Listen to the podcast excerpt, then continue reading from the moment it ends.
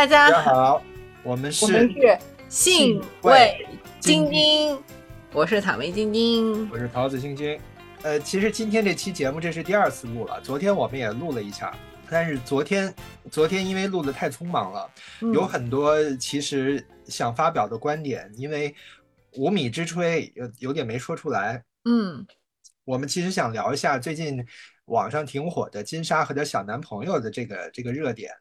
对倒不是为了蹭这个热点啊，因为我们我们平时也不太可能蹭热点的，这个节目都是滞后的。嗯我们是真的对这个看了网上的一些剪辑之后有感而发。对，就想说点啥。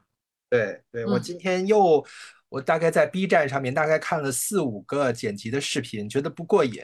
然后又赶紧 把那个综艺拿出来看了一下，我看了几个重点片段。哦啊，那那你看的比我多了，现在该该，那你先来讲讲你你看，你可以描述一下那那几个片段，给你印象比较深刻的我。我是倒着看的，他现在只播了两集，第一集、第二集，我看了第二集，第二集，呃，最 最重点的片段就是小奶狗撒娇的那个片段。这哎，你你你为什么那个？你为什么会就是说看了几个片段以后觉得不过瘾？这个不过瘾的点在哪里？不过瘾的点在于，B 站上那些视频的博主都带有自己的主观意见。嗯嗯，我看了几嗯，个，有的是只讲了只讲了这个综艺的这个内容，有的是从微表情分析的角度讲，有嗯的人是从紫微斗数的角度讲。那个 分析命格，说那个那个那个她那个男朋友的耳朵长得好，呃嗯，但是说他的眼睛其实是锐利的，是有欲望的，并不像他嗯表现出来的那样。嗯然后说金莎其实是才女，就是命中有才，嗯就是这个男朋友的面相是克才的，所以他们两个人在一起就很合适，各取所需。嗯，等于我我看的几个视频都是有这样主观判断的，哦我就觉得啊确不实行。对对，嗯我需要看一下一手资料。嗯，虽然嗯他们也是在节目上表现出来他们想表现出来那个样子，但是我嗯觉得我看完了之后，嗯，我我我确实有了一点跟昨天不一样的感触。嗯嗯，那你是那个，就是那你昨天的这个感触是什么？就昨天基本上都是因为我在输出嘛。那昨天你的最重要的感受是什么？然后你你今天最重要的感受又是什么？我昨天的感触就是觉得，嗯，金莎的男朋友有一点尬，嗯，有一点尬，嗯，有一点尬，你会觉得是他年纪小，然后还不太懂这个社会的，不太怎么懂这个社会的规则，是这种尬吗？我觉得他在呃节目上的表现有点过，嗯，你就说演傻演的有点过对对，啊，其就是昨他的并没有太多的感触。嗯，但是今天我看完了之后，我感受到了一些别的东西，比如，因为嗯我我我的感受其实并不集中在她这个男朋友身上，我的感受集中在金莎和他的互动和金莎为嗯什么和他在一起这件事情上。其实呢，就是说，关于这个金莎和她小男友的，就是说这一系列的互动，就我最想看完之后最想跟大家分享的，也是我本人最想输出去探讨的一个拳法类的这个问题呢，就是说对 拳法类，就是授之以鱼和授之以渔的区别。就是我们讨论一下，就是男人包养一个，也不是包养啦，男人和一个比自己小将近二十岁的女友的这个交往，和一个女姐姐交往一个比自己小将近二十岁的男友的这个交往，他们的区别其实很大的一一一大块内容，其实就是授之以鱼和授之以渔的区别。嗯嗯，那就很容易理解嘛，就是说金莎这个姐姐在给她的这个小男友做的所有的这个事情，都是授之以三点水那个鱼。就是不仅输出直接的物质，嗯而还输出其他的扶持资源，希望她这个男朋友能够自己立得住。对，独当将将来那个独当一面，就是我们在那个《再见爱人》里面聊过的嘛，就是说，无论这个女的她是想要做一个就是攀附在这个树上的一个藤蔓，还是想做这个树旁边的一棵这个小白独立的小白杨，前提都是她旁边那棵树本身就已经是一棵参天大树。对，嗯，所以就是说，无论这个这个人是是属于比他年龄大，跟他年龄一样，还是比他年龄小，似乎在这个就是说，呃，传统的性别认同和性别框架内，一个女性总希望自己的这个。身边的这个男性伴侣，无论是法律意义上的夫妻还是情侣关系，希望他是一个立得住的一个参天大树，符合这个社会上对一个打引号社会上对男人这两个字的一个刻板印象和标准定义。是，嗯，就是如果我们之前不是聊过很多次弗洛伊德嘛？那用弗洛伊德的观点，其实这个这个这个事情，我们观察到的正好符合弗洛伊德的观点。嗯，就印证了他的事情。嗯，对，就是说这个事情，昨天我们其实也讨论过，就是说我不觉得它是一个真理，但是它描述了一个客观的、普遍且大范围存在的一个事实。对，嗯，就是说，呃，没有什么那个叫什么，女人以追求爱情为自为自己的这个生命的目标，对吧？对对对对。嗯，然后男性是什么追求什么卓越和成功和什么自我超越什么乱七八糟，这个以以这个为自己的这个生命目标，对吧？对对，差不多，这就是追求力量嘛。嗯嗯，所以呢，就是说这这两点的这个描述，其实它就会形成一个，就是说一个主体和一个客体的。因为爱情这个东西，它其实是需要，就它它其实是一个对手戏，你没有办法自己跟自己演戏，所以就变成了这个女性这个性别群体，她被描述成，或者是说她被定义成、被劝说成、被塑造成，她的这个生命目的，她一个人是完成不了的。他需要一个 partner，他需要一个对象，两个人才能一起完成这个性别主体他自己无法完成的这个生命追求的这个大奥义。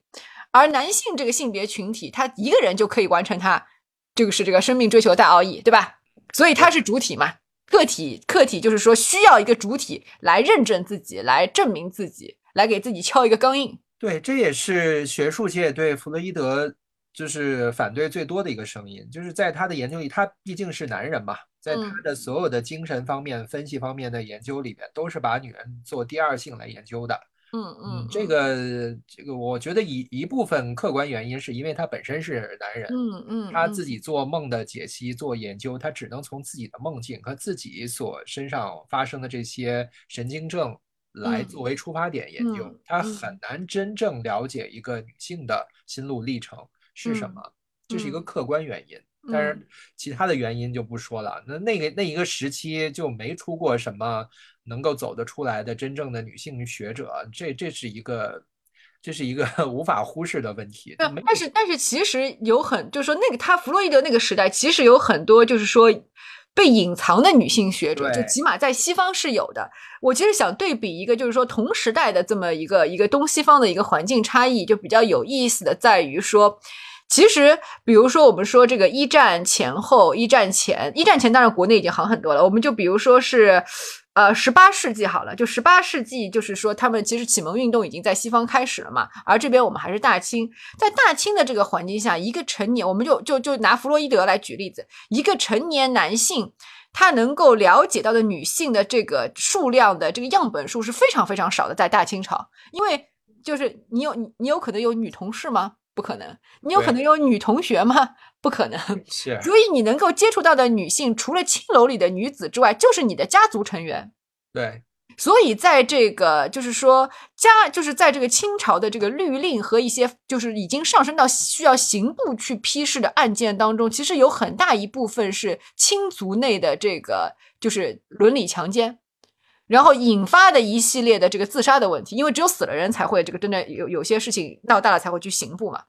所以就相当于说，呃，我们就不今天不讨论这个话题，就有点像是说，你一个男性的这个欲望，如果你不去那个青楼场所发泄的话，你的这个欲望投射在谁谁谁身上？因为你在生活当中可遇见的就是活活的异性很实是很少的，这个这个范围很小的，他就更无从去理去去理解去了解一个女人在想什么。就相比之下，弗洛伊德能够接触到的这个，就是说走在路面上的啊，就是对对对，对吧？这个。这个陌生女人的这个几率还是要大一些的，那是肯定大多了，对，嗯嗯，对，正好就稍微稍微扯开去讲这么一点点啊。回到这个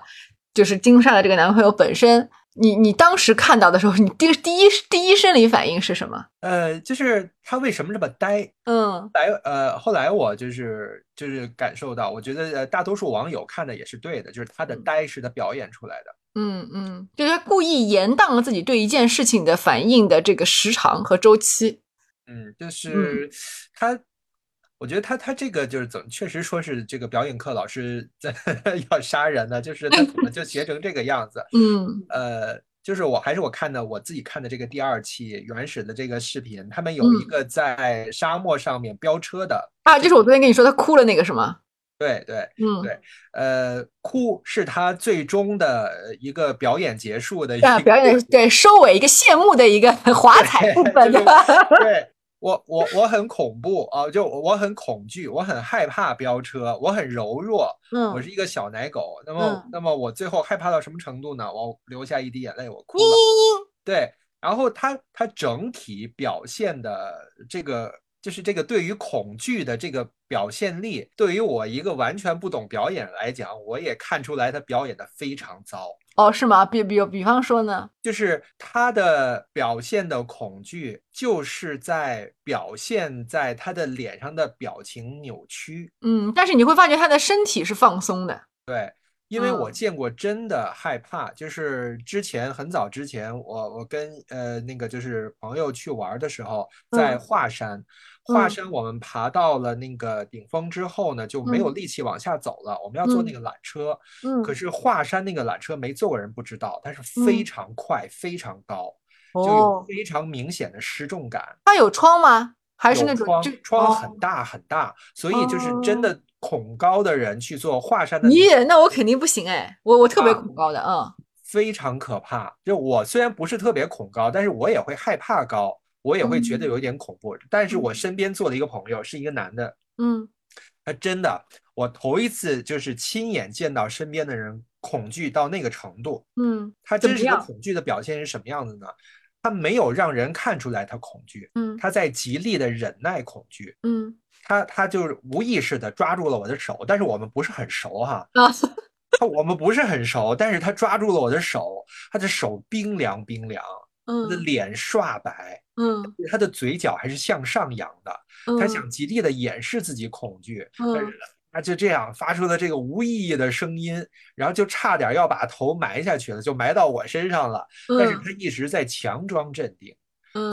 所以我有一次这样看，呃，近距离的看别人真实的恐惧是什么样子的。我所以，我一直嗯觉得，当一个人真的感受到恐惧，但是还没到崩溃的这个阶段，他的嗯表现应该是极力的掩饰自己恐惧，才是真实的恐嗯惧。嗯嗯，而这个小奶狗在飙车，就是坐这个沙漠上的卡丁车的时候，他是故意要表现自己恐惧。嗯，但是说我求求你了，别别什么能能慢一点吗？是吗？他是在说这对个，对对对对，可是正常来讲，在在这个阶段，在他这个恐惧的阶段，他其实我觉得合理的是应该表现出我努力忍住我的恐惧，才是真实的恐惧的感受。嗯嗯嗯嗯嗯，所以这一段看的我就非常挠头，我说这是这是上戏毕业的吗？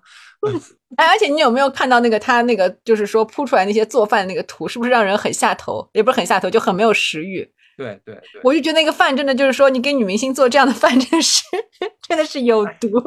会吃了。感觉皮肤会马上变差的这种。对，嗯，嗯而且而且他说是那个三十五天，一天三餐不变样，那他嗯。就要做一百五十九个菜，九道菜，嗯，对，嗯不嗯变样，至少是一百，这太，至少是一百道菜吧，对吧？对嗯对对，嗯，但是他那个图片看出来，真的你看不出有什么不不重，就是看不出真的有什么不重样。至至少从这个大块颜色这个色块上来说，都是统一的，都是那种美拉德那种就是焦褐色。嗯，而且我觉得节目组也是很那个，就是说把那个图片就就快进的非常那个快，就那那几张九宫格那做菜照片，就是我之我现在不是跟你说，我截图截了三次才截下来一张，因为太快了。这根本不是给女明星做的饭呀，这是这吃下去不得胖三斤，这一点也不体贴。嗯呃，他们在这个鸣沙洲上，这沙漠上面还有一个就是每一对儿他们会有一个互诉衷衷肠的环节。嗯啊、就是我我我不管，就是每一对嘉宾他们这个彼此的那个说的话是不是就为这个节目说的？嗯但是嗯，其实其他三对嘉宾彼此注视的眼神是有爱意的。对可是这个，嗯，这个小奶狗不行啊。对 对，其实就是说，真的就是说。别的都不说，什么演技不演技的都不说，就是说他眼眼睛里边有没有爱情这个事情，其实是很直观的。就或者就是说，他要不就是说，还有一个可能性，我们就就就是硬要给他挽尊的话，就是有一个可能性，就是他在上这个节目的时候，为了办好自己这个人设，过于紧张，以至于他所有的注意力都在自己身上，都在自注控制你的表演。节奏上，所以他没有办法把注意力放在金莎身上，所以他看金莎的那个眼神是很很很空洞的。对。啊、就你硬要挽尊就是这样，对吧？你要么就说他们平时所谓的交往一年的这个互互动，如果都是这样的话，那我就觉真的觉得就是说金莎就是有点不可思议，就是他他能够从这个从从这样的这个这个互动当中感受到什么情感的温暖，我就我就有点诧异了。如果这里边有一对，这里边有一个稍微有一点逻辑不通的地方，嗯就是如果他是上节目的时候刻意立了一下人设，表现出来这样，嗯金莎不会觉得奇怪吗？我不觉得他平时也是这个样子，就这个小奶狗。嗯，我觉得这有可能是他们商量好的。那这对，那就是嗯唯一的解释就是这个。嗯嗯嗯，因为是这样的嘛，就是说，呃，他其实就有你你你换成那个，你把他们两个性别换一换，换成那个呃那个叫什么《再见爱人》里边的那个老纪和那个谁，老纪和他那个女女友呃，什么什么叫什么来着？情什么的，哎，对对，什么什么诗情诗情，对对啊对，对王诗情，对对，换成换成这样你就懂了，就是说，在那个诗情还屁都不是，刚刚进入模特圈，老纪还已经是比较是一个资深的这个演艺人士的时候，就是就是老老是这个就是所谓的这个资深的专业人士，是我给你的爱当中一定包含着一部分的这个职业规划和职业建议吧？对呀，对啊，那那那人家就说这个小奶狗的这个人设是他们两个一起商量出来的，就是再正常不过了。但可就是因为在这个业务能力上，金莎应该要算是他的前辈了吧，对吧？呃，对，可惜嗯这个，可惜这个员工烂泥扶不上墙啊，这表演差成这个样子能力比较有限，对，啊！当他们对话的时候，金莎还故意抛话给他，就是说，啊，你是不是扮猪吃老虎啊？哇，这个男生这个反应，这是啊，什么反应？我没看到那个。呃，就是他他他终于不会再停几秒钟再回答了，他立嗯刻接话，呃，怎么怎么可能？怎么可能？不是，就是这种哎呀，这种时候恰恰要再反应一下的嘛，这这是怎么搞的啦？就 是就感觉就是他心里边早已经过过这个问题了，就是他他很害怕，就是别人问他这个问题，他心里边早也已经知道了，他要否认，而且就是防御防御机制升得非常快，对吧？对对对，又不加思考的就否认，但是他否认的那个表情非常妙。我不是看了 B 站上面一个 UP 主是用微表情来分析嘛，我先说一下啊，嗯，我呃我是我是不承认有那个这个心理微学里表情的，有嗯。微表情的。啊，呃它真正的微表情研究是要通过机器的，嗯嗯，就是他要看你的这个肌肉，就是说你真的这个肌肉拉扯的走向和你平时说同样一句话，在同样的一个呃情绪下，你的肌肉的这个横向或横向或竖向的变化来做对比的，对吧？对对对对，嗯真正的心理学上的微表情研究是不可能离开现在高速摄影这这一项客观技术的。嗯，在没有这个技术之前是无法研究微表情的，因为那个表嗯情真的是不稍纵即逝，嗯，对，不是人眼能看到的，是零嗯点几秒的、零点嗯零几秒这样的稍纵即逝的这个这个东西，所嗯。以这个所有网上说我是研究微表情的，然后只根据一段视频说他闭眼了，他嘴角向下的，这都是假的。嗯。啊，这个是我我是不承认的。但是嗯。也许呃，就是这个人真的人生阅历非常的这对个对，我啊刚刚想说，这其实所谓的这个微表情其实是什么呢？是读空气，对嗯。啊，这这嗯个我觉得这个能力其实是人人都有的。嗯嗯啊，就是他可能这个这个话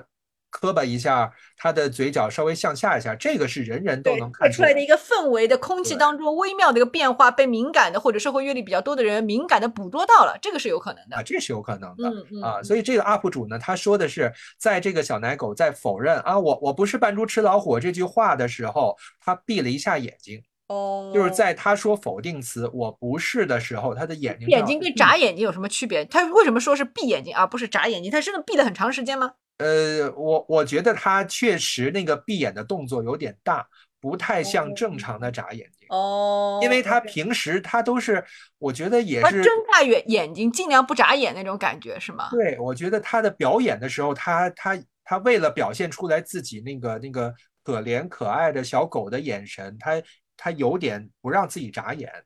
怪不得那个网上就是拿她跟以前就是说上《康熙来了》的一个台湾女明星，你还记得对很可爱对，然后做比较，这女的比她可爱多了，对 对，那个女蛮生可爱的，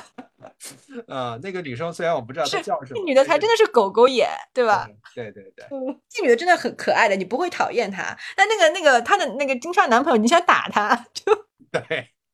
嗯，你继续，你继续，就是眨眼的时间有点长，然后呢？就是在在否认的时候闭眼，其实是一种自我否定，是一种自我防御机制。就是他其实心里边不相信自己说的这个话，但是他又要违背自己的心意把这个话说出来，所以他只能用闭眼这个行为来抵消一下自己的愧疚感。这个就这个闭眼就相当于捂脸，是这个意思吗？对，就是我不能直视我正要对他说谎的这个人，就是我不能直视他，因为我要说谎了。哦，OK OK，这个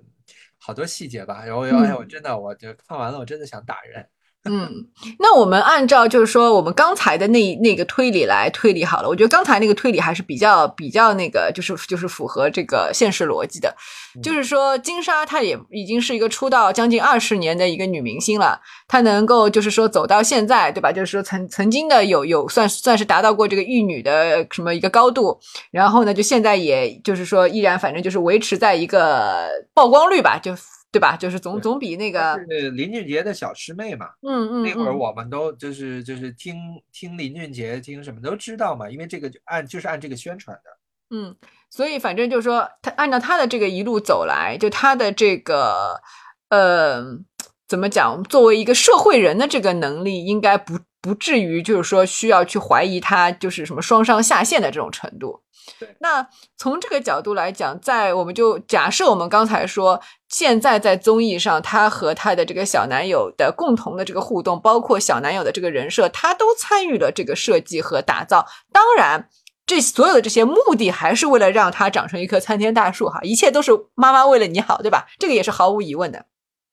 对，所以如果我们就是说顺着这条逻辑链去推理的话，就又回到了就是说，其实我们这一期节目最想聊的这个话题，就是为什么就是姐姐和小奶狗的故事里边，尤其是我们这个东亚，我但是我觉得西方也有啊，但是东亚更明显一点，就是这个故事里边，姐姐永远要给小奶狗授之以鱼，而不能像老男人跟小女朋友一样，就永远只是就是授之以渔，就是说就买几条鱼给你，就是说买几个包给你，买个皮草给你，对吧？大到就是说现在没有了啊，就是现在这个经济环境不好，以前嘛还还有可能有送房的，就是就这种对吧？这这个是是，其实我很想要聊的一个聊的一个话题，就是甚至说到说到这个受男人对年轻女人那个受之以一条鱼的鱼的那个鱼的话，就是我还听过一个，就是也不是一种说法，也观察到这样的事实，也有也有普遍也有这样一种说法，就是说一般来说在家里边，就是说在这个富裕人家，我们就不说是多少多少顶级的富豪，一般一般在富裕人家里边当老婆的，就是做家庭主妇的，就是完全不出去工作，做家庭主妇参与育儿，让他们家肯定有保姆啊，有司机啊，有有可能有做饭的阿姨什么这样的情况下的这种这种那个家庭主妇太太打个引号。嗯，他们的丈夫给他们的这个零花钱，其实男人心里是很有数的，是会给到一个很微妙的这个。很微妙的一个临界值，就是我们都说是大方的男人啊，就不说那种很抠的，什么每个月只给三千，明明明其实自己蛮有钱，每个月只给三千块钱这种不算啊，啊，就说是大方的男的，他嗯。而且是给老婆花哟，对吧？这老婆还给你生了孩子啊，就是呃，他们就这样的男的给自己老婆花的钱，其实也有一个很微妙的数，这个数是是微妙在哪儿呢？微妙在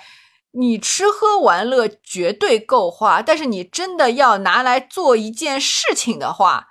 可能就不是那么够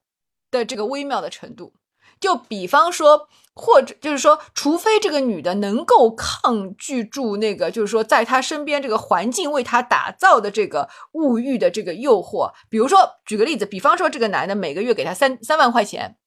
那三万块钱其实不少，但是你要说多，你要真的去干个什么事儿，其实三万块钱是不够的，对吧？就无非是你要那个创业，还是说你要你要你要干嘛去学一个什么东西，或者是出国留学，或者三万块钱肯定是不够的。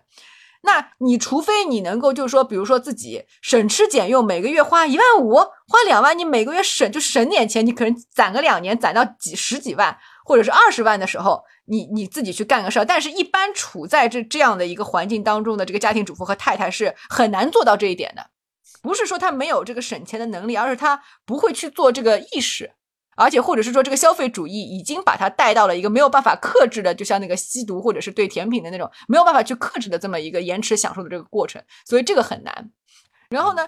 抛开这个，他他不可能从这个每个月三万两三万的这个零花里边去省下一笔钱，做一个长期的这个这个这个资本的话。即便有的有的家庭主妇，她会给自己省一笔私房钱，但是就是慢慢的经年累月攒一笔私房钱，但是这个私房钱对他们来说其实是保命用的，或者说是就是说万一出了什么事情，他要拿出来为这个家庭去救急所做的一个储备金，或者是给他的孩子将来应急的一个基金一个储备金，这个钱也很少，就即便有心把这个钱存一部分来做私房钱的女性，这个钱最终也不是为她自己存的。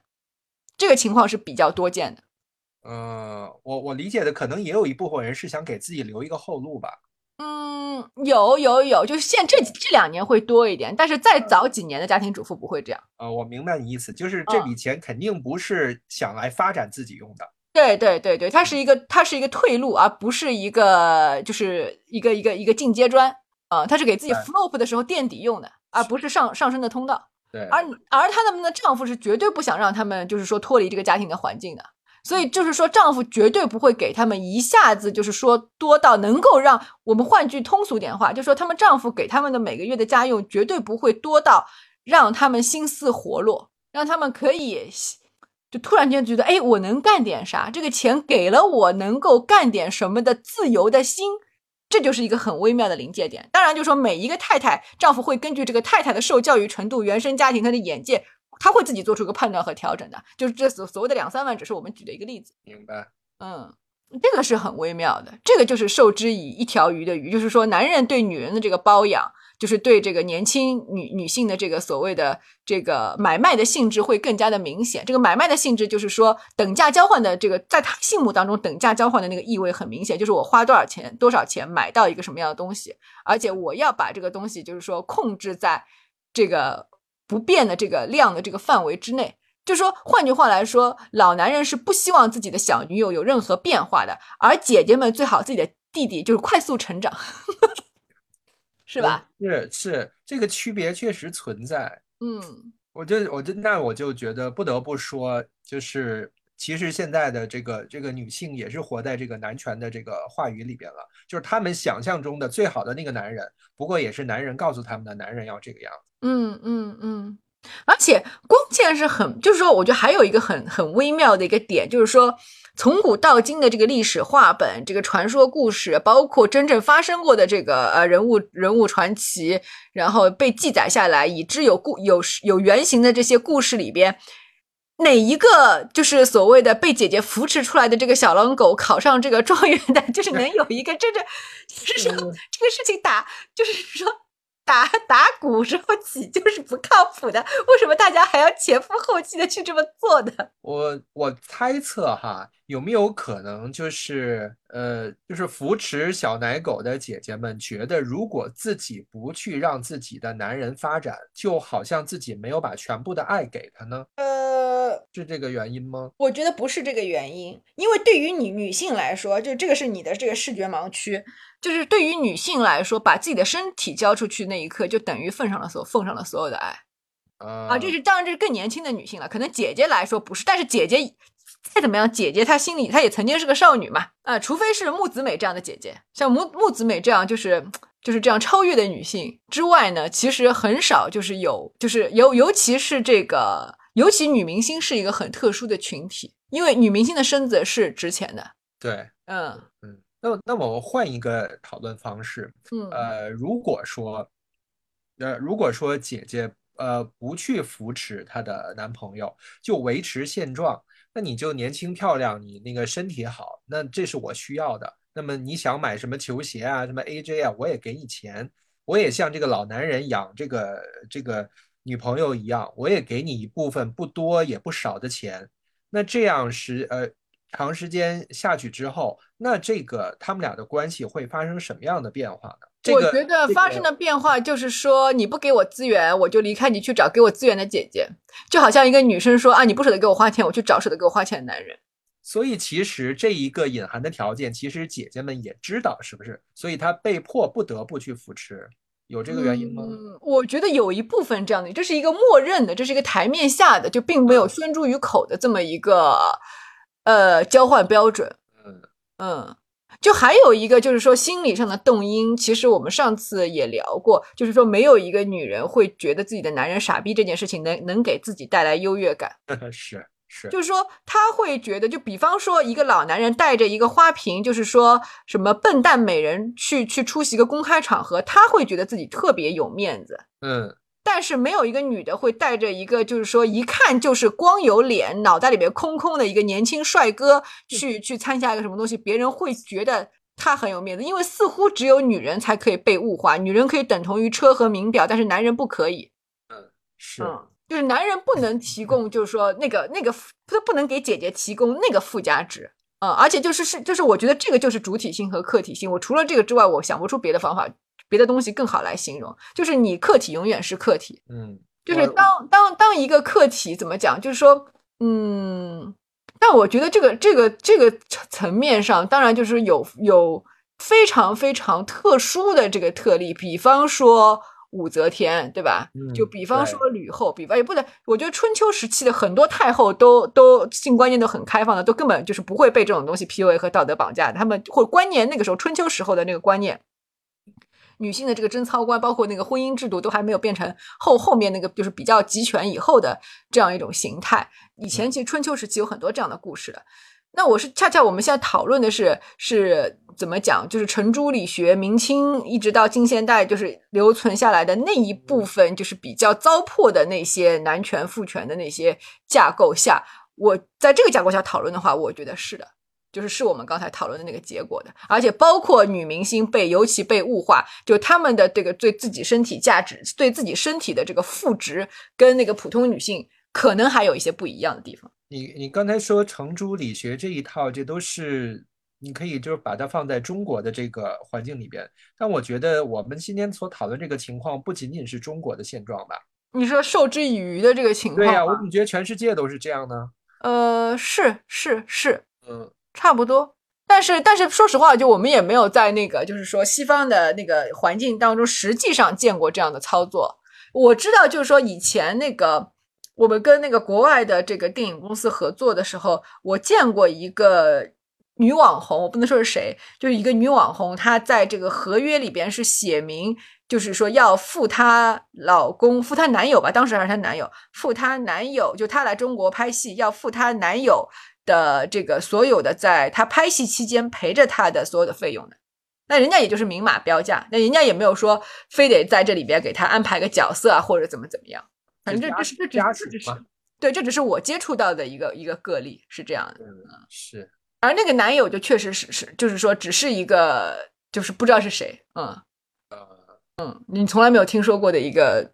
半素人或者说是小艺人吧？嗯。嗯，年龄倒是两个人年龄倒是差的没有那么大，差个七八岁吧。那个男的比女的小个七八岁，嗯，当时是，那也算差不少了。嗯，也可能会带他，如果可能在他们那个那个社交环境当中，也会带他去参加一些所谓的酒局、酒酒会啦，认识一些人呐，介绍一下，我觉得是有的。嗯，我觉得这种情况也是有的。我我觉得可以说回到这个这个节目。然后你正好刚才说到说到这里的时候提醒到我了，我我想起来一个刚才我没有说到的点。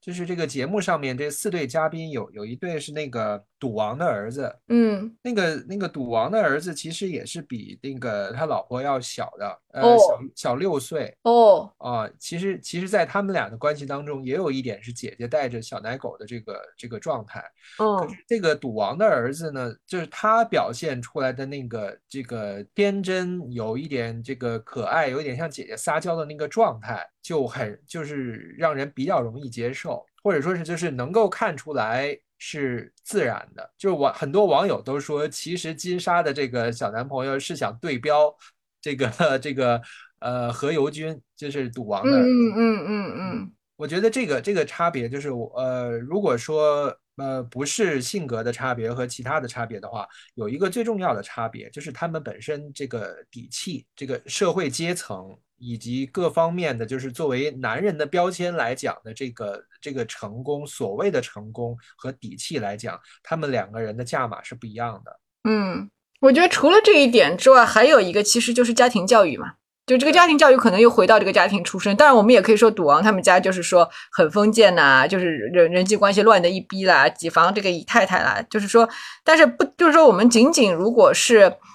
呃，你也不，你也不好说，就是说他是因为我完全没有了解过这个赌王八卦过赌王的这一趴啊，就是可能有很多人是深深挖深根，就是说赌王他们家八卦这一趴，所以我也不能肯定说是他的父母亲在做父母这件事情上，在教育子女这件事事情上，就是说特别点了一个不错的这个技能点，还是说他早年离家求学，住技术学技术学校，就是说在这个别的这个环境当中获得了变成一个比较。的高尚的这么一个绅士的这这样的一个教育，其实你也不好说到底是从哪里来的。嗯嗯，对。但是你还是就是说，我觉得这个其实有点像是说是一个人的一个综合教养的一个问题，综合素质和综合教养的问题。刚才刚才我们说的这个姐姐跟男朋友的这个授之以鱼，三点水的鱼。那那那另一方面呢，就是为为什么男人就只能给只能给小女朋友鱼呢？他们是真，他们是真的担心，他们有了这个这个资金之后就会离开自己吗？这也是一我觉得不是，我觉得不是，我觉得不是，我觉得是最原始的一个欲望是在于啊，控制吗？嗯，是控制吗？是不是？我觉得这个话讲出来很难听，但是我觉得就差不多可能是这个意思，就是在。东亚的这个比较极端的这个极比较极端的那一撮，或者是比较典型的那一撮直男的这个审美下，小女孩长大了就不可爱了，我就他就对我没有性吸引力了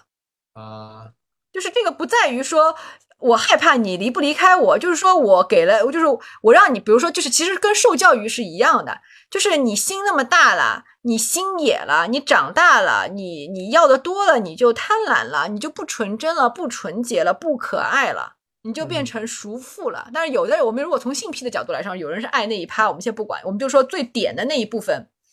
东亚直男审美。嗯嗯，哦，我明白的意思。嗯，其实呃。其实老老男人找小女朋友，他是想把小女朋友的这个状态保存在这一刻的。对对对对对，那就是说他可以换嘛，嗯，对，永远找永远找二十岁的嘛。啊，是。他永远他想永远找那个不谙世事的，就是那个可爱。因为小李子，我们说西方很点的不就是小说到小李子不是永远什么二十五岁的那个过了二十五岁生日就要换嘛？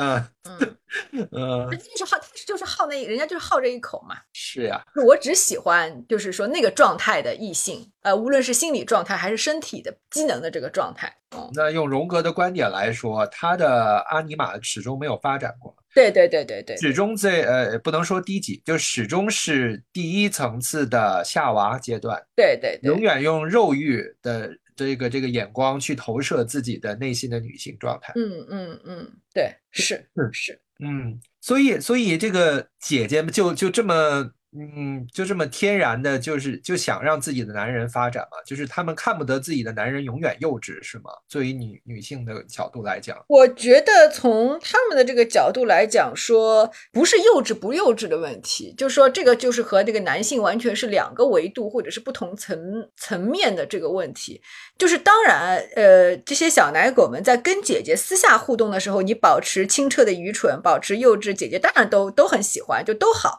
你成长也好。好，就保持这个童真也好，保持少年也好，但是就是说，你问题是姐姐授你以鱼，是为了让你在这个社会地位上能够不让姐姐这个带出去，让姐姐尴尬。嗯嗯，就是也立得住，也是个成功人士。对对对对对对，就这个就就很那个，就是说，这个这个真的就是一个一个一个权力结构上的问题，就是你就是相当于说，呃，一个很成功的客体，它也是一个客体。那它如果这个主体不够格，你不够格来给我敲这个主体的钢印，那你这个主体对我来说就是没用的。嗯除非只有一种情况下是有用的，就是除非你真的是我生出来的儿子。嗯嗯，啊对对，是这样。嗯，所以就是就是嗯，怎么讲呢？就是其实其实在这这种东亚的这个婚姻关系里边，就是不是婚姻关系了，在这种东亚的这个文化环境里边，其实母亲也经常会把就是说情欲投射到自己的儿子身上，不是吗？对，那肯定的。嗯，对呀、对呀、所以归根结底来讲，还是这个弗洛伊德说的这个问题嘛，就是说，如果女人相信她的这个作为人的这个生命的目的是在于追求爱情（打引号的这个爱情），这个被人为创造出来的，或者说是被男人人为创造出来的这么一个概念的话，那她真的至死都得找一个对象来认证自己生命的价值，不是吗？那就是无解的。对呀。嗯，而就是说他去找小小奶狗的一个原因，就是说，呃，老男人或者是跟他同龄的那个男人，他们可能就是说突破了自己青少年那个荷尔蒙的那个峰值的那个精虫上脑不受控制的那段时间，他可能会会某种程度上跟女性达到同频，虽然本质不一样，达到同频，就是说在某个短暂的时刻，他也觉得恋爱大过天的时候，嗯，他女性可以从那个时期的男人身上获得非常短时间的一段，好像是所谓的这个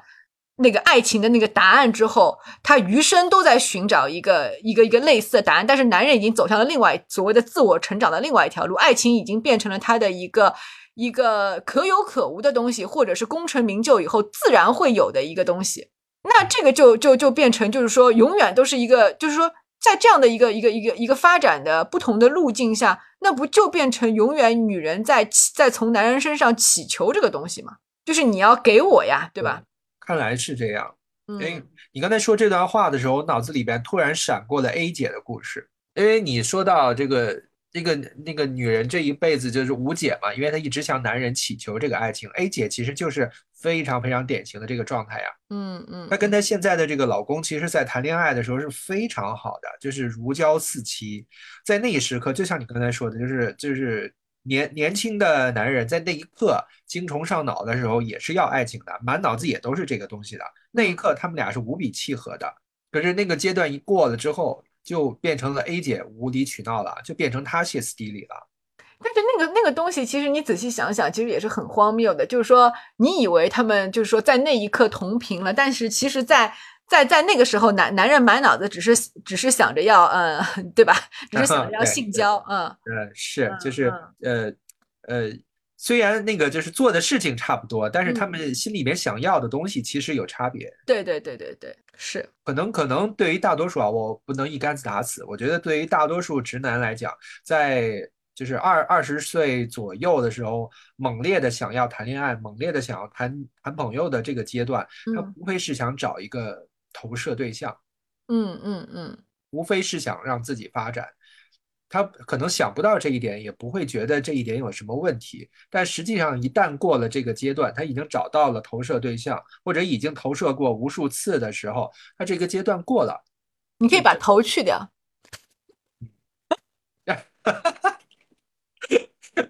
啊，把把头去掉，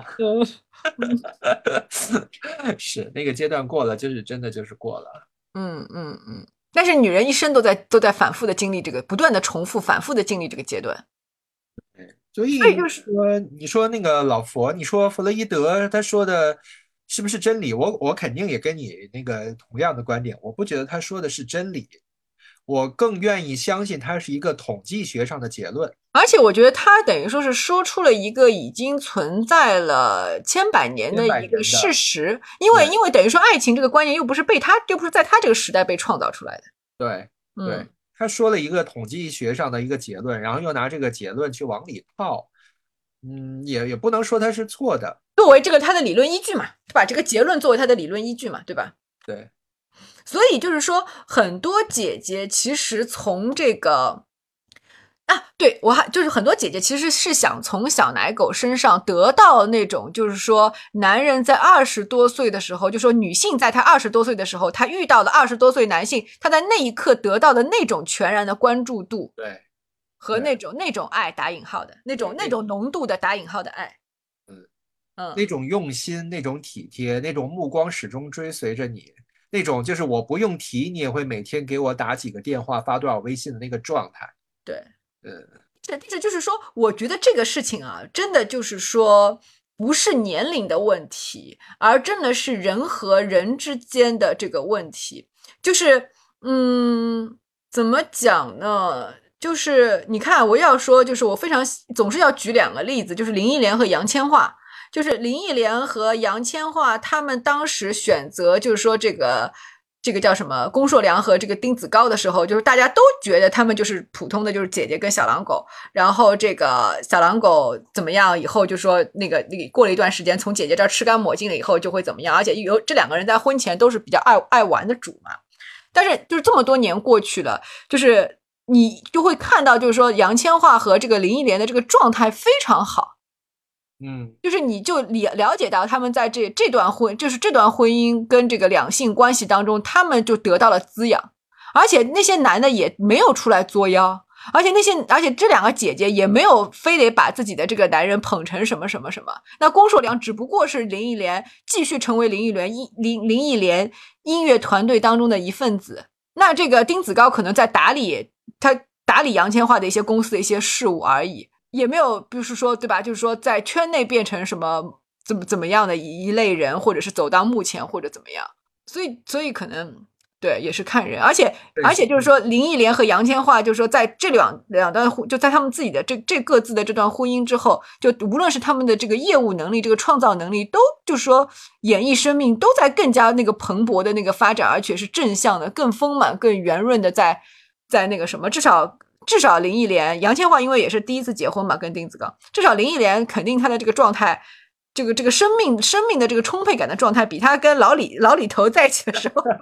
好多了。嗯呃，因为稍微是稍微因为在在很多很多年之前，在那个林忆大概有个得有十年了吧，但是林忆莲那时候已经也已经跟郭硕良结婚蛮多年了。我去香港看过一场她的现场演唱会的，哦啊就是状态非常好。是啊。嗯，嗯，稍微拔高一点，我觉得这个这个人对不对，其实就看这两个人他们在追求自信化的这个道路上是否合拍。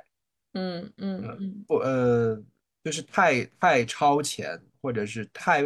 太停滞都不合适。因为我是能看出这个，就是说我不管这个金莎在自己在这个关系里面是不是感觉这个甘之如饴啊，至少在这个节目的互动当中，我觉得她蛮累的。这个啊对呀感觉啊，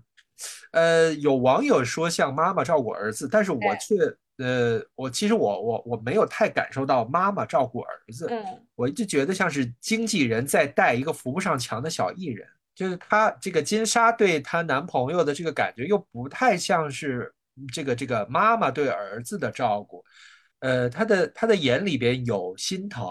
呃，嗯有关注，呃，可是这个又不像是母亲对儿子的那种爱意，一点也很微妙，就嗯是说金莎对他的眼睛里面也没有性欲，对，那个男的对他的眼睛里面也没有性欲，所以你们这个恋爱在谈个什么劲？我有点觉得，难道是你们各取所需，互相炒作吗？嗯，也也也有点难讲哦。可是这个这金莎一一直以来她的眼神就比较比较散，比较空，我觉得看不出来也很正常。哦，我觉得不是，你知道吗？这个世界上唯有两件事情无法隐藏，就是咳嗽和那个爱爱，你懂吗？对，而且关键是他们两个过从就是说他在所谓的这个网上打码公开自己有有恋爱对象，到现在就是刚刚才一年多嘛，他们是说是去年八月份，去说是去年八月份在一起的嘛，对吧？八九月份，那到现在的话也就是一年多。就是从我们正常人谈过恋爱都知道，这个时候就荷尔蒙的这个高峰值还没有完全褪去呢，不应该是现在这个样子。他们现在这个样子，感觉都已经进入倦怠期了。他们现在这个互动，嗯，你不觉得很很奇怪吗？反正我觉得这一点是有点有点奇怪的。那我就觉得他们两个人上这个节目，所有的精力都在表演上了。哎，有可能，我觉得这个推理是比较，这个推理是比较合，嗯，比较合理的。嗯，你你嗯刚才说的那个话，我特别同意，就是这个咳嗽跟爱意是藏不住的。嗯我就就自曝一下，我这个很多很多年以前和和前任男朋友在一起的时候，他有一个事情其实是看不惯我的，嗯，就是他他其实没有出柜，他也不想出柜，嗯他对我有有一个就是，嗯、可以说是批评或者说是瞧不上的地方。他认为我对他的爱意太明显了。啊啊，我们我们在一起在逛街或者是跟朋友一起出去的时候，是我的目光始终在追逐着他，我我自己没有感受，我不嗯知道。嗯他这么说，然后我们的朋友也跟我说，说你看他那个眼神，就一下子就能看出来你喜欢他，你稍微收敛一点。我说我没有啊，嗯 但是现在回想起来，那那我觉得他们说的是一个客观情况，就是嗯眼神中的那个关注，那个力量，对，对，那个是藏不住的。嗯嗯嗯，我多年前看一个恋综，就是后来那个恋综叫什么来着？我们恋爱吧？那好久之前了吧？那个对对对对对，我看的是第一期，就是刘雯跟崔始源那一期。就啊那个，我相信，就是说不，就是说结果结果当然是什么都没有成，但是无论是有多大脚本的成分，他们在那个节目的那段期间里边，就是真的是有点喜欢上对方，那个东西真的藏不住，那个那个真的很好磕，就蛮妙的。这个这个这个这个真的不是演的，这个演不出的，所以就还是蛮神奇。所以就这两个人真的真的。对，我现在就是说，第二，我们在第二遍讨论这个话题，就是分析分析，觉得好像，嗯，好像两个人都是演的，对呀，呃嗯，就如果如果不这样想的话，就很多逻辑也说不通。对，是无论他们俩是不是演的，就是说，呃，就是说姐姐跟弟弟的这个恋爱当中，就带有很多的这个现实，就是提拔的这个成分，也是毋庸置疑的。因为我自己身边在工作环境当中，我就起码听到的和看到的就有两个，就是说姐姐就是带着这个弟弟的情况，而且这两个人都结婚了，都和弟弟结婚了，都是小十六七岁这个样子，男方比女方，啊嗯。啊，然后最妙的是，最妙的一对儿就是这两对儿，这两对儿姐姐都都不太一样。一对儿姐姐跟她的前夫是大学同学，哦，就是一起一起一起拼出来，一起拼事业出来的。然后呢，姐姐工作发展的比较好了一点呢，姐姐是那种就是就是那种文艺范儿的那种女青年，就是就是有一段时间。你说她能量充沛也好，还是作也好，还是她和她丈夫的这个关系到了某种瓶颈，亦或是她自己这个这个事业上遇到了什么好上升点，或者是瓶颈期，我我不清楚啊，没有知道那么细节。但那个时候她就在关系上特别乱，她就男女通吃了一段时间。啊啊啊，嗯，然后男女通吃了一段时间以后呢，就是说被她丈夫知道了，两个人纠缠了一段时间就离婚了。然后离婚了以后呢，丈夫飞快的就大概在三个月之内就官宣了新恋情。然后这个姐姐就，而且就并不是因为后来就是因为他们有很多共同的朋友嘛，都可以佐证这个男的和所谓的这个新恋情是他离婚以后认识的，就是只不过是三个月里边就就就立刻好了，而不是说什么就是说以前就骑驴找马的一个小三哦或者是备胎。啊这个就骗不了人，因为有太多那个共同认识的，包括就是说不是朋友也同事什么的，就是都可以佐证。但反正这个事情给了这个女的很大的，给了这个姐姐很大的刺激。然后这个姐姐就当时也是在 A P P 上疯狂的约这个男朋友，就她现在这个老公是她在 A P P 上约的那个炮友的朋友。嗯是，就是说，她跟一个炮友约了几次以后，有一次她这个炮友出去吃饭，她炮友叫来了一个朋友，这个朋友就是她现在老公。哦，嗯，好神奇啊！就是说，等于说，当时他也是在一个很受刺激的情况下，就是说疯狂的找小小男生找补的时候，就是这么一路走过来的。然后就正好正好碰巧碰上这个弟弟，跟这个弟弟比较有缘分，然后纠纠缠了一段时间。啊，那嗯那也确实是有缘分，嗯嗯。但其实这意意外认识的关系反而比较牢固呢。然后另外一个姐姐很点，另外一个姐姐当年是就是说嫁了一个比她大八岁的一个社会资源比她好很多的这个男性，然后从这个男性身边，也就是说就是说把这个男性当成她的这个行业上的这个导师，跟这个男呃行业上的导师结婚以后，就是说获得了一些资源，赚到了第一桶金，因为他们好像都差不多是不是同一个工作领域的，我忘了。总之，她当时是嫁给了一个这样的比自己大个八七八岁的很有社会资源的男性，然后跟他生了孩子以后离的婚，然后找的一个小奶狗，他他的这个小奶狗情况就比较像这个金莎和她的男朋友。就这个哦第二个姐姐，就是说是拼命的带着这个小男友出去社交的。这个小男友好像也算是异能界人士吧，半个异能界人士吧。然后，但是第一第一个姐姐的纠结点是，第一个姐姐就是依然就说第一个姐姐没有疯狂的要给这个小男生介绍资源，因为第一个姐姐她的工作和这个小男生本身的这个专业就差的实在是十十万八千里，就是根本隔着好几个领域壁呢。但是就是说，第一个姐姐她她一直要，就是说她一直在公开场合要这个男的向她示爱。啊，嗯，就是要，就比如说大家一起出去吃饭，只要她带着这个小男友去，她就不停的要小男友公开表示我是爱你的，或者是做出一些能够让众人感到这个她的这个弟弟是哦疯狂的爱着这个姐姐的举动。呃，亲亲抱抱之类的吗？呃，比如说那个对亲亲抱，不但是亲亲抱抱，是说是要说要说呀，要说，那是什么契机说呢？别人说到任何话题，他就会说：“那你呢？你会怎么说？那你爱我吗？”比如碰到这种情况，你怎么样？就就反正任何话题都可以 Q 回去，啊，嗯这个，但是她男朋友也是配合的呃，配合的，哦，嗯那还好。嗯。她是不是有点 PTSD 啊？她是不是想疯狂的证明自己还能被男人爱啊？就那我就不知道，那我觉得也没有啊。她是那种，就是说，这个姐姐是属于那种自己觉得自己性魅力还蛮那个，不然的话，她发疯的时候干嘛男女通吃啊？对啊，嗯，所以就就就是姐姐们的故事，我也就看的还听的还蛮多的。嗯，但是但是真的就很，就是但是真的就很那个什么，就如果抛开授之以渔的话题，再回到就更本质的这个主体性和这个客体性的问题，就还是就是姐姐们还是要，无论这个小男生比他多小多少岁，社会阅历比他低多少，社会资源比他少多少，人生阅历比他少多少，他都希望这样的一个处处不如他的小男生来来给他敲个认证钢印，这件事情我真是很难理解的。就是我要你来证明我什么呀？就我好奇怪啊！就同样就再回到这个金莎和她小男友，就即便两个他们两个是一起演的，就是说一起来来来挣个钱，或者或者是怎么着的。嗯，那你你们现在这个互动，我又看不出这个小男生爱你，也看不出你这个对这个小男生欲望有多强。那除了就说你们俩一起上这个综艺来，这个钱就是，请问姐姐你从他身上得到了啥？得到了热度嘛？如果是热度、流量变现的话，我我倒是可以理解。除此之外，我就不太能理解了。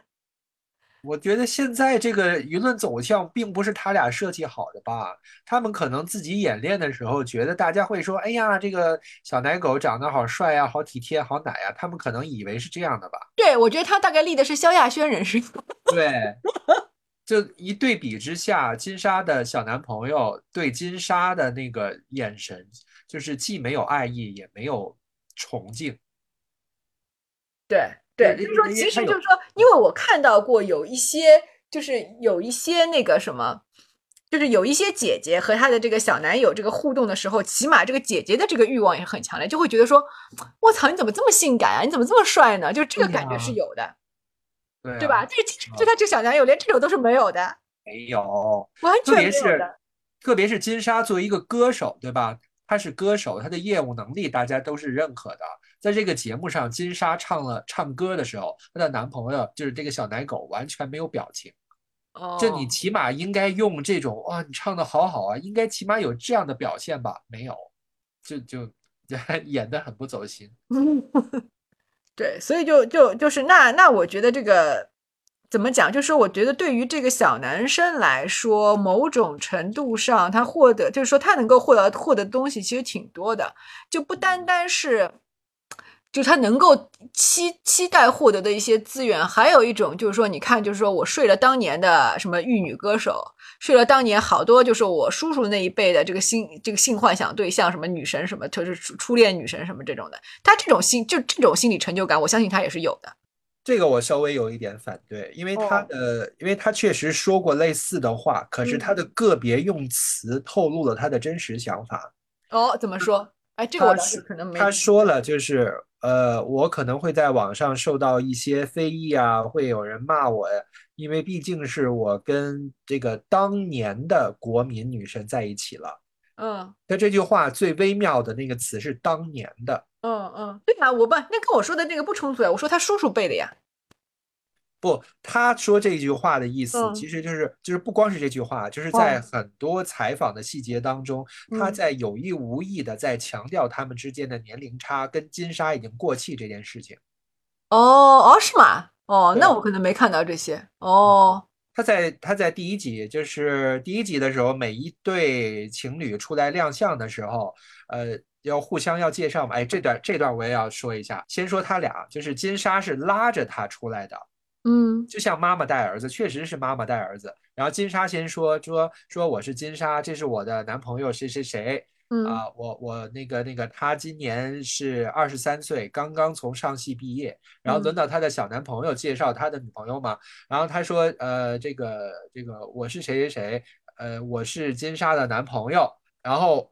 他说金沙四十二岁，我们相差十九岁。嗯，在他出道的，在他出道的时候，我刚刚生出来，就我不知道这个这个词这个剧本是不是节目组给他的啊，我觉得这个是剧本，这个词儿肯定是剧本，哪怕不是节目组给的，也是他们俩之间商量好的。对，但是除了这一段儿，在之后的对话当中，他总是有意无意的要强调他们俩之间的年龄差。哦，说的当年的国民女神，如果说他真的是爱她，他不可能不知道这个这个女明星有多在意年纪吧，多在意自己有没有过气。他为什么要强调当年的国民女神？哦，你说的这个跟我刚才说的这个不是一回事情。我我刚才说的那个并不是要强调他爱她，我只是在强调一个年轻的雄性，他会炫耀自己这个睡的女人的这个，把睡的女人当成资本，在这个层面上，金沙也是给能够给他带带来一点附加值，所谓的这个吹嘘的附加值的，不管他过不过气，你懂我的意思吧？啊、啊、我是从这个层面上来讲，而不不讨论他什么爱不爱他，什么他认为他过不过气这个这个东西。嗯，所以就算是过气，我只是说他心理上带来的，就是说一个年轻的雄性在自己还什么都还没有的时候，就光有荷尔蒙的那个年纪的时候，这个东西也是可以给他带来一些资本的。就你不要说说东亚男性了，很多西方的那个男性也，你听到过很多就欧美圈的八卦，也是说我睡了睡了哪个女明星，可能那个女明星快五十岁了，他也觉得很值得炫耀的呀。啊，嗯明白明白这个嗯意思。嗯嗯，而且就是就是还是就是还是他跟这个这个男生的这个互动啊，我觉得他跟这个男生的互动，就是就是在就是能看得出来，其实是在消耗他，就是并没有在充盈他。是啊，嗯，我在节目上都替他累。哎，比如说呢，因为我没有看整个节目了，你是从哪个哪个地方就是就是这个这个小男朋友连连基本的话都不会说，就每一句话都要金星不是金星，都要金莎提醒他，就说你要谢谢丹姐，然后谢谢丹姐。我说这是有点过，就是就是就是他就是太过了，就是表演出来一个傻子。对，我觉得一方面是表演太过，另一方面就是我觉得他们互动的这个剧本，就是无论是他们自己商量出来的，还是那个什么，就是说节目组这样的，就是说我也觉得有点过。就这个所谓的，就是说啊，好，他如果他真的这么傻，或者是他演的这么傻，那就是说他一不也一一次不叫也无所谓的啊，就是你也不用时刻提醒他，来来说谢谢阿姨，对啊、就这种妈妈也有点过的。嗯，啊、就是说小孩，不是，比如说我们说他真的是小孩子，那小孩，比如说你给了小孩子一个东西，小孩子一时有时候不会不会马上说谢谢，那不说也就不说了呗。对，嗯，所以就是说，从这种程度上来说，我们要又要要回到，就是说，我们回到那个那个那个那个话题来做结尾吧。就是说，又回到我们说的这个闺院师和这个 gay 院师里面的这个这个张惠妹，就是张惠妹也经历过需要，就是说对方去去去敲钢印认证她主体性的那个时刻，她经历过，但她最终还是最终还是破茧而出，变成了一个真正的 diva。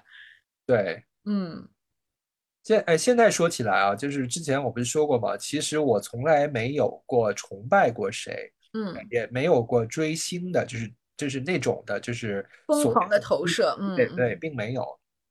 可是当当我上学的时候，就是第一次就是那个这个这个知道张惠妹这个歌手之后，我就开始喜欢她，就喜欢她的歌。我觉得，呃，嗯我觉得我可以是呃稍微稍微改一下我之前说过的话。我说我从来没有顺利的投射过我的阿尼玛，我觉得这个可能是我说的有点太绝对了。我觉得我至少有至少有一部分能够投射到张惠妹身上。哦，嗯，那就是很好呀。呃，就是就是他就是就是他那么受这个 gay 这个群体的这个欢迎，不是没有原因的，是因为从他的歌声和和他的这个整体的这个人给人的气质来讲，他很符合 gay 大部分人心目当中的那个阿尼玛的那个形象，就是就是鲜活有生命力，是充满力量的阴性能量。对，又有野性，对，有有野性、有力量的阴性能量。嗯嗯嗯，它不是那种柔弱的。我我相信大部分 gay 不会喜欢《红楼梦》当中，就是大家认为的刻板印象当中的这个那个那个林黛玉的那个形象。嗯嗯嗯，他他不是 gay 心目当中的那个可以投射的阿尼玛，但是张惠妹恰好符合你刚才说的有力量的阴性能量的这个这个感觉。嗯。对，所以，我们兜兜转转，就是还是要以，就是大家要学，要要做姐姐，还是要学张惠妹就对了，而且是现在的啊，不是不是十多年前的。对，嗯，对，好吧，而且就是，而且确实挺难的，因为她是原住民。我觉得就是说，比起很多这个弯弯的这个女明星来说，弯弯的女明星在弯弯的姐姐的这个女明星在喂喂养小狼狗这点上，跟我们也是比有有过之而无不及。是。